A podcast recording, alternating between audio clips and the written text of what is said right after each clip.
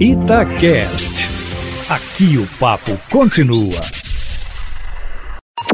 Em cima do papo, com Edilene Lopes essa semana será mais curta por causa do feriado de Corpus Christi na próxima quinta-feira e a Assembleia Legislativa vai votar projetos antecipadamente na quarta-feira. Uma proposta que deve entrar na pauta e era prevista para a semana passada é a do deputado Alencar da Silveira Júnior do PDT, que proíbe, durante a pandemia, a apreensão de veículos por não pagamento de IPVA.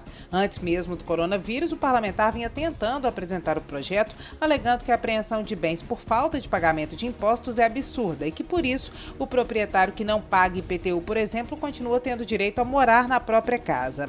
Agora, por causa da crise financeira agravada pela pandemia, a proposta volta a ser apresentada, mas com tempo determinado de vigência, de validade. Segundo o deputado, é preciso acabar com a indústria dos reboques e dos pátios, de acordo com ele. A remoção de um veículo em Minas hoje pode custar de 129 a 270 reais e a diária em pátios varia de 22 a 44 reais. Assina um projeto Eustáquio Ramos, além do deputado Alencar da Silveira Júnior, que é o autor da proposta, os deputados Leonide Bolsas, Raul Belém e Elismar Prado. Alencar ainda vai tentar incluir uma emenda para liberação de veículos que foram apreendidos nos últimos dois meses, de março para cá, quando começaram as medidas de isolamento e a crise se agravou. A informação de bastidores é que a ação retroativa referente aos últimos 60 dias encontra resistência na base de governo, especialmente entre integrantes da bancada do Partido Novo. Amanhã à noite termina o prazo para apresentação de emendas aos projetos.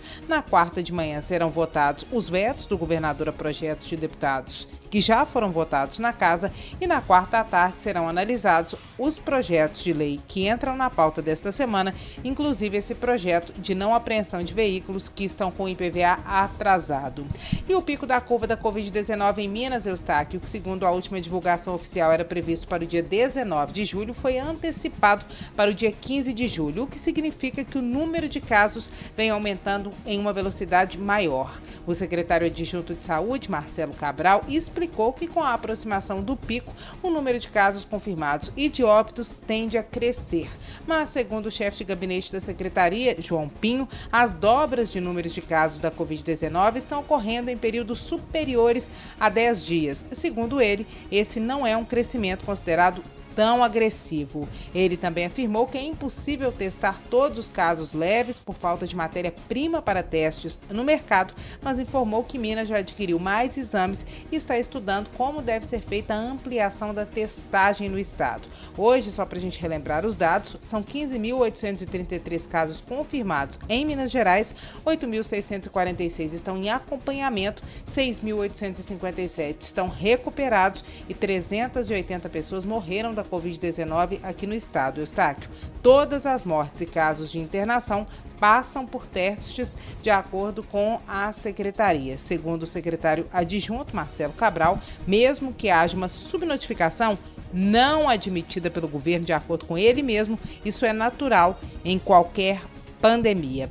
Mudando um pouquinho de assunto, eu estou aqui o podcast Abrindo o Jogo de hoje, que foi ao ar um trecho no Jornal da Itatiaia, primeira edição, foi com Celso Ataíde, que é o fundador da CUFA Central Única de Favelas. Ele falou sobre a expansão e o combate à pandemia da Covid-19 nas vilas e favelas do Brasil e também falou sobre um assunto polêmico. O presidente da Fundação Palmares, Sérgio Camargo, que é acusado de chamar o movimento negro de escória, chamou a cantora Alcione de barraqueira, foi alvo de ação na justiça por tentar desconstruir reconstruir a história de Zumbi dos Palmares e apontado até por suspeita de racismo. Segundo a Taíde, abre aspas, ele não sabe o que está fazendo, o que está dizendo e o quanto está fazendo mal até para a própria família. Segundo Celso Ataíde, ele é um doente e que não está agindo de acordo com a convicção e a consciência. É como aquela menina que é magrinha, vai para o espelho e quer emagrecer. É aquela pessoa que não reconhece que existe negro, que nega inclusive as desvantagens em relação aos brancos, que são comprovadas pelos De acordo com ele, esse é o papel do preto que vai ficar com o cargo. Palavras de Celso Ataíde sobre o presidente da Fundação Palmares, que compõe o governo federal. E hoje a live abrindo o jogo no Instagram da Rádio Eustáquio, arroba Oficial, é com Cadu dos Anjos, fundador do projeto Lá da Favelinha, que vai falar sobre os desafios e as ações do combate à pandemia nas vilas e favelas aqui na capital.